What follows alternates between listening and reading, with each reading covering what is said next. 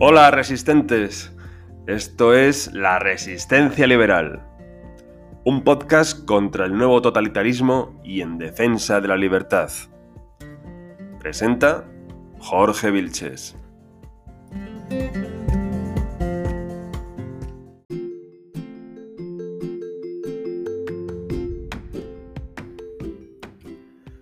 El socialismo es una religión laica, con sus santos, mártires, libros sagrados, lugares de la memoria y, por supuesto, milagros.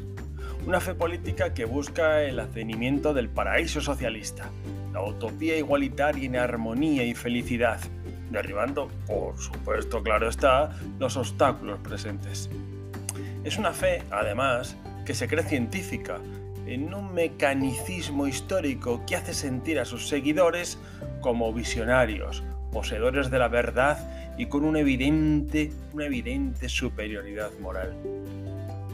Por eso el socialismo tiene sus predicadores, proselitistas que dedican su vida a la agitación y a la propaganda para ganar adeptos en la creación del hombre nuevo para la sociedad nueva y construyen una mística, casi una mitología, una patrística de los fundadores, de aquellos que, en su mentalidad, dieron los primeros pasos de la buena nueva.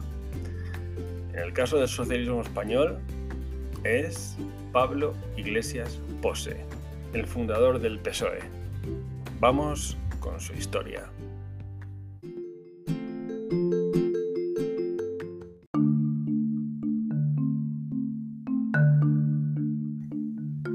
La biografía del fundador del PSOE no se diferencia de la de cualquier político medio de la Restauración. Nacido en provincias, en el Ferrol, en 1850, emigró a Madrid, donde estudió, participó en tertulias y colaboró con periódicos políticos como La Emancipación y La Solidaridad. Se afilió a la Internacional en la Asociación del Arte de Imprimir, aunque su idea del socialismo provenía de la traducción que Pi Margal y Fernando Garrido habían hecho de Proudhon y de otros socialistas franceses. Es más, cuando Paul Lafargue, enviado por Marx, llegó a España en 1871, se entrevistó con Pi Margal para que fundara un partido marxista, a lo que el catalán se negó. De haber aceptado, quizá el socialismo en nuestro país hubiera sido muy distinto. Iglesias Pose nunca fue un teórico, ni un pensador, ni siquiera conoció en profundidad el marxismo. De hecho, cuando se decidió, junto a una veintena de personas, a fundar el Partido Socialista en 1879, un 2 de mayo, en la taberna Labra, junto a la Puerta del Sol, no estaba muy seguro de cuáles eran los principios que debía seguir. Fue José Mesa, más leído y afincado en París, el que, en contacto con Gilles Guesde, le hizo llegar una especie de decálogo de las ideas marxistas a predicar. El líder socialista se dedicó fundamentalmente a la organización, agitación y propaganda, para lo cual fundó El Socialista, con cierto desprecio hacia los intelectuales. Joaquín Maurín escribió en 1930 que Iglesias era un déspota dentro del partido. Dedicó el trabajo de los suyos a la organización de huelgas, lo que le llevó a la cárcel en numerosas ocasiones. Este aspecto conflictivo de Iglesias Pose hizo que le fuera difícil encontrar empleo. La solución fue convertir al patriarca del PSOE en el primer liberado de su historia. De hecho, Así se lo dijo a la cara el diputado por Jerez, Pérez Asensio, el 25 de junio de 1910.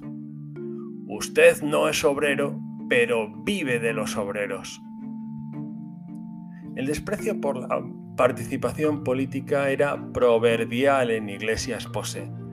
Entendía la democracia como un tránsito al socialismo y el, acudir a las elecciones lo definía como una colaboración con el régimen burgués.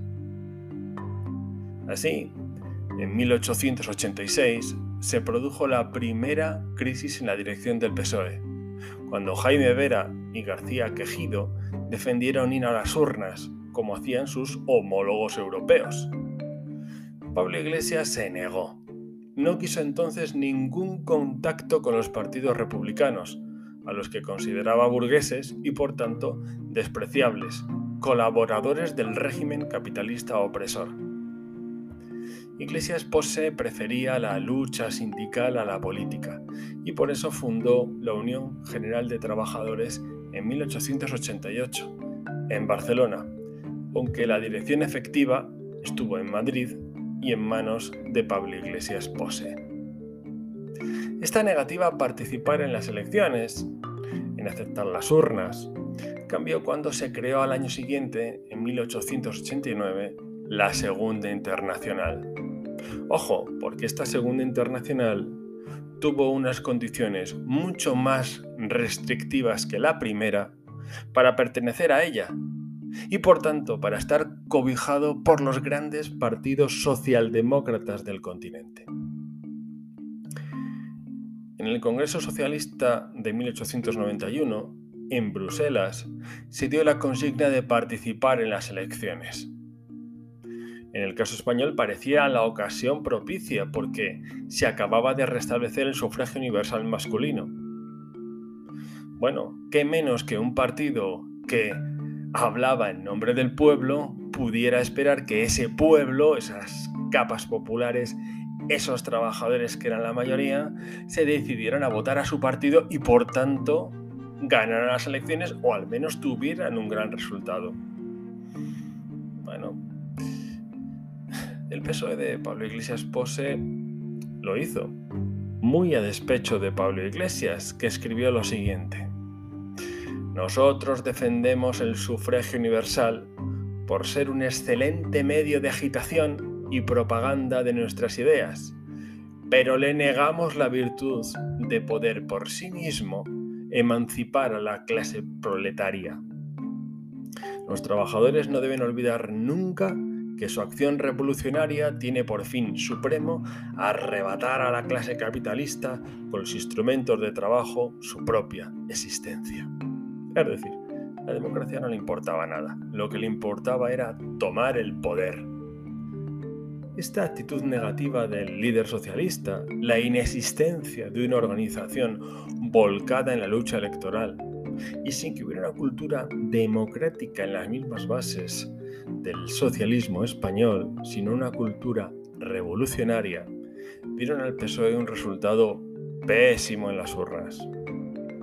Era imposible llevar hasta los colegios electorales aquellos mismos que les estabas diciendo que votar era colaborar con el régimen burgués y lo que importaba era la revolución. De esta manera, las convocatorias electorales se saldaron con fracasos, incluso en las ciudades donde el sufragio era libre, llegando en 1898 a reunir 20.000 votos en toda España. El contraste con la socialdemocracia alemana era tremendo. En, en aquella época, el SPD, la socialdemocracia alemana, era el primer partido del Bundestag. La relación de Iglesias Poses con la violencia era la típica de una opción política intrínsecamente revolucionaria.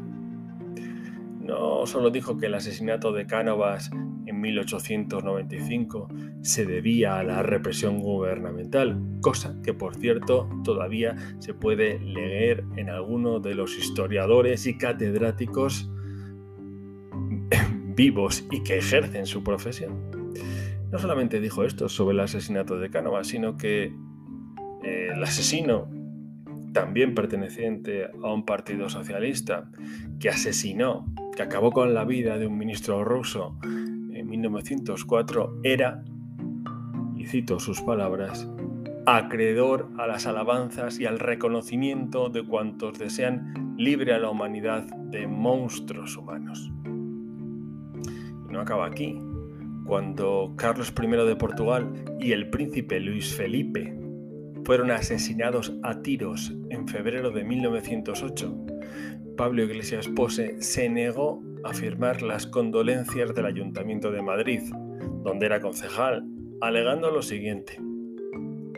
Nosotros no condenamos ni sentimos el acontecimiento trágico habido en Lisboa. Es más, creemos que constituye una gran lección que deberán tener en cuenta aquellos que pretenden seguir ciertos derroteros. Pablo Iglesias salió elegido concejal en Madrid en 1904 y según Juan José Morato, uno de sus agiógrafos, se debió a dos trampas electorales que llevaron a cabo. Por un lado, hicieron que sus afiliados votaran en varias urnas a la vez. Y por otro, imprimieron papeletas con los nombres de los candidatos socialistas que simulaban por fuera ser de liberales o conservadores. Nada más tomar posesión del cargo, Pablo Iglesias Pose dijo, Nuestra acción nos creará enemigos, no nos importa. Merecer el odio de los que envenenan al pueblo, de los que le roban, de los que le toman como cosa explotable, será para nosotros una honra. A pesar de esto, eh, algunos intelectuales se acercaron al socialismo, como Miguel de Unamuno, que acabó huyendo del PSOE diciendo, tienen el alma seca, muy seca. Es el suyo un socialismo de exclusión, de envidia y de guerra, y no de inclusión, de amor y de paz. Pobre idea, ¿en qué manos anda el pandero? También se acercó José Ortega y Gasset, quien comenzó con el mito de Pablo Iglesias Pose como un santo laico, en un artículo publicado en el Imparcial el 10 de mayo de 1910, diciendo lo siguiente. Los votos de Pablo Iglesias han henchido las urnas de virtudes teologales.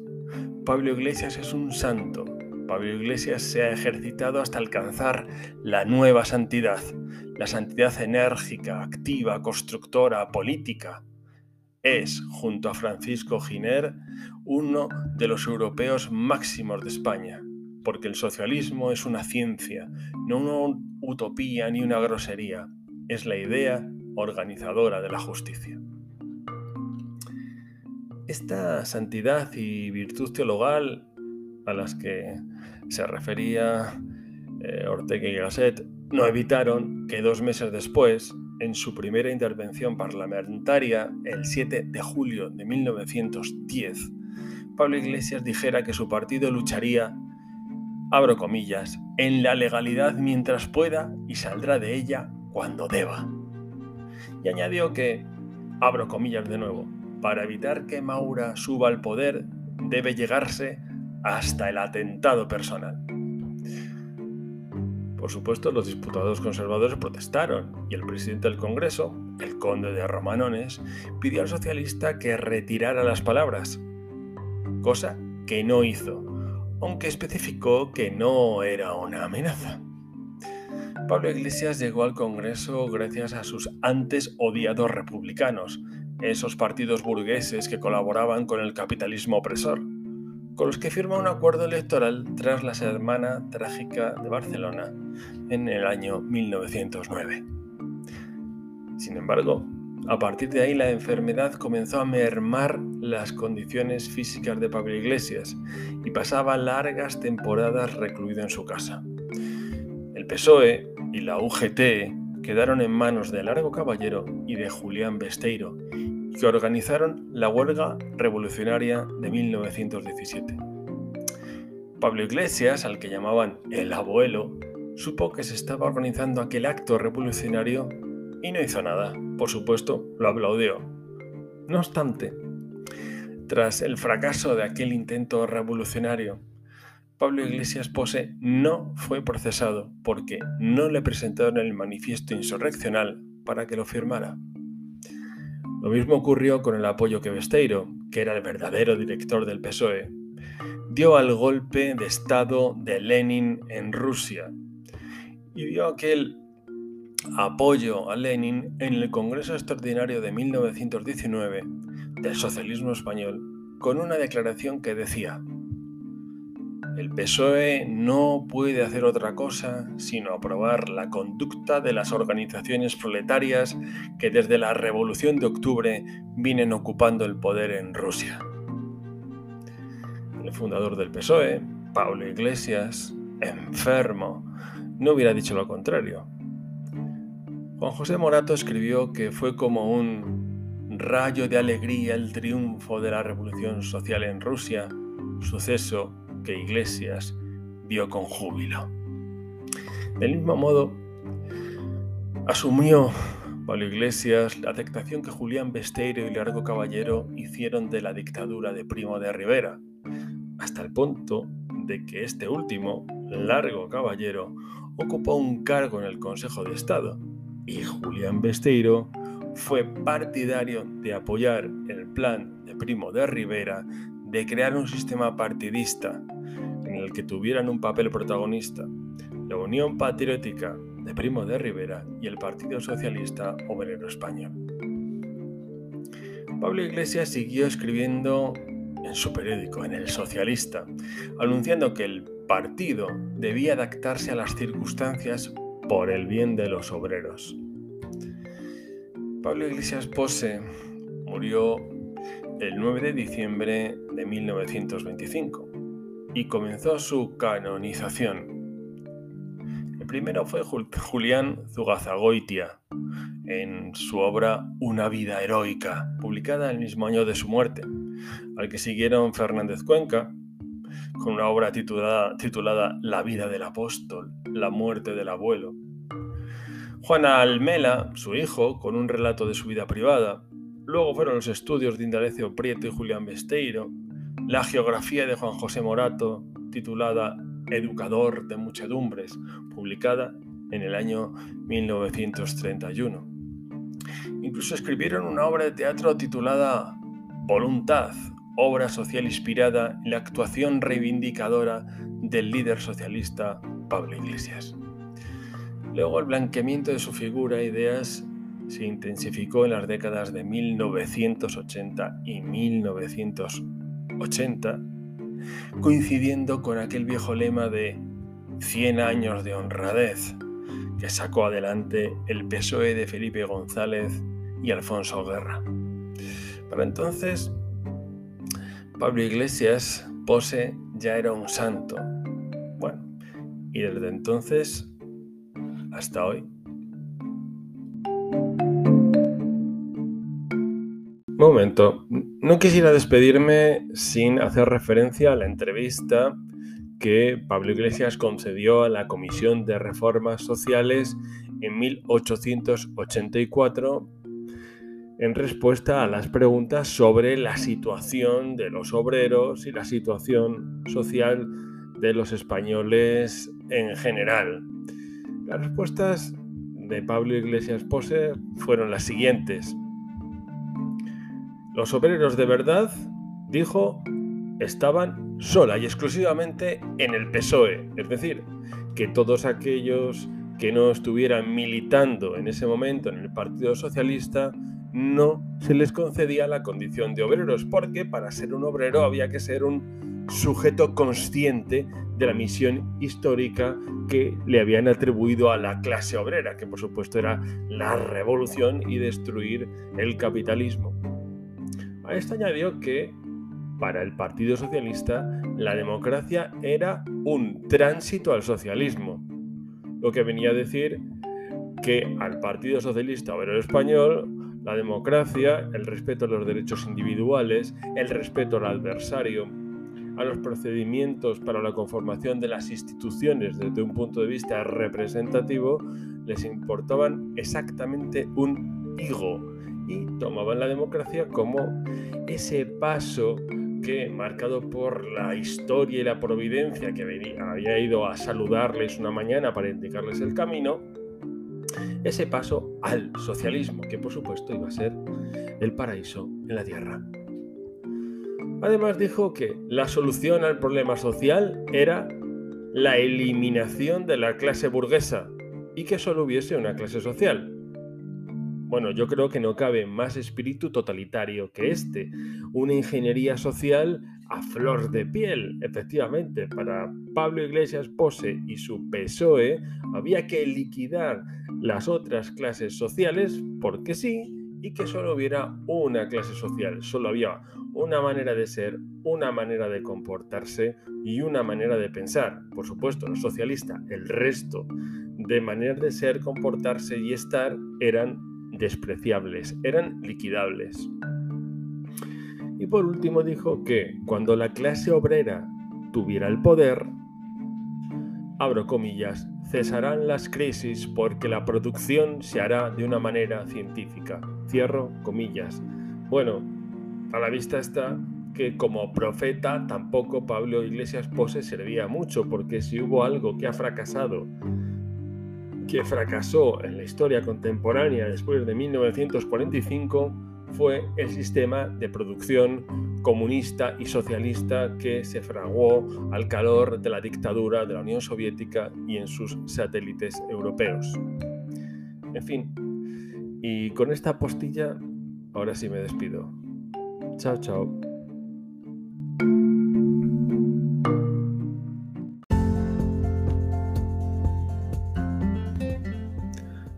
Bueno, hasta la próxima que será pronto.